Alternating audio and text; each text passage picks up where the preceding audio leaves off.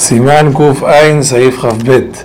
Una persona que tomó vino y le restó, le sobró vino en la copa y se la quiere convidar a alguien, tiene que limpiar la boquilla de la copa y luego pasarle a su compañero para que no le asquee al otro, pero no tiene que botar el vino por Bal Tashhit. Otra alhaja con respecto al agua, una persona que tomó agua y le sobró y se le quiere dar a otro, que bote el agua y que pase el agua que está botando por la parte donde tomó para que no le asquee al otro y que se lave.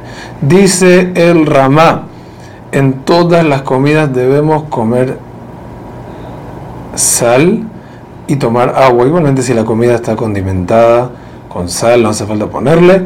Y cuando se trata de otras bebidas que contienen agua, entonces no hace falta ponerle específicamente, aparte de lo que uno está tomando, agua. Otra salajota interesante que está escrito acá abajo en el Mishnah Berurah dice que no es bueno comer corazón de vaca o corazón de pollo porque trae olvido.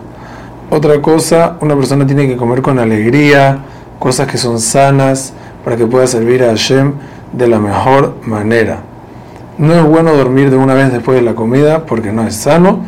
Y una persona no se tiene que explotar y comer demasiado, sino tiene que comer hasta saciarse para poder servir a Hashem con simha.